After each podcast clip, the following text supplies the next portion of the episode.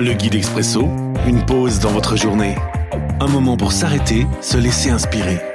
Chaque jour, un court texte biblique, un commentaire et des pistes de réflexion. 16 août. Aujourd'hui dans Nombre chapitre 27, les versets 12 et 13. Le Seigneur dit à Moïse, Monte sur le sommet des montagnes d'Abarim. De là tu regarderas le pays que je vais donner aux Israélites.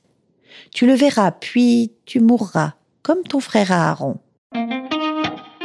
Servir et disparaître.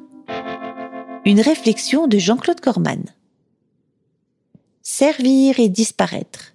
Cette devise est volontiers répétée en Suisse dans ce système politique de milice qui voit les élus, hommes et femmes, retourner à une vie civile après leur mandat, leur engagement.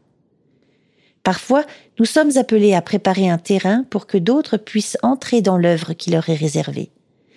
David a soigneusement rassemblé des matériaux précieux, mais c'est son fils Salomon qui les a fait mettre en œuvre pour la construction du temple de Jérusalem. Moïse doit passer la main, soit, mais Dieu lui fait le cadeau, la grâce, de lui montrer que tout ne s'arrête pas là. Il y aura une suite. Josué prendra le relais pour entrer dans l'accomplissement des promesses. Question. Et moi, suis-je conscient que je fais partie d'une œuvre qui me dépasse, mais que sur ma part, d'autres pourront prendre un jour le relais?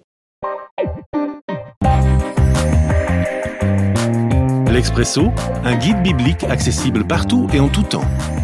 Une offre numérique de la Ligue pour la lecture de la Bible, Radio Air et Radio Omega. À retrouver sur expresso.guide ou sur votre radio.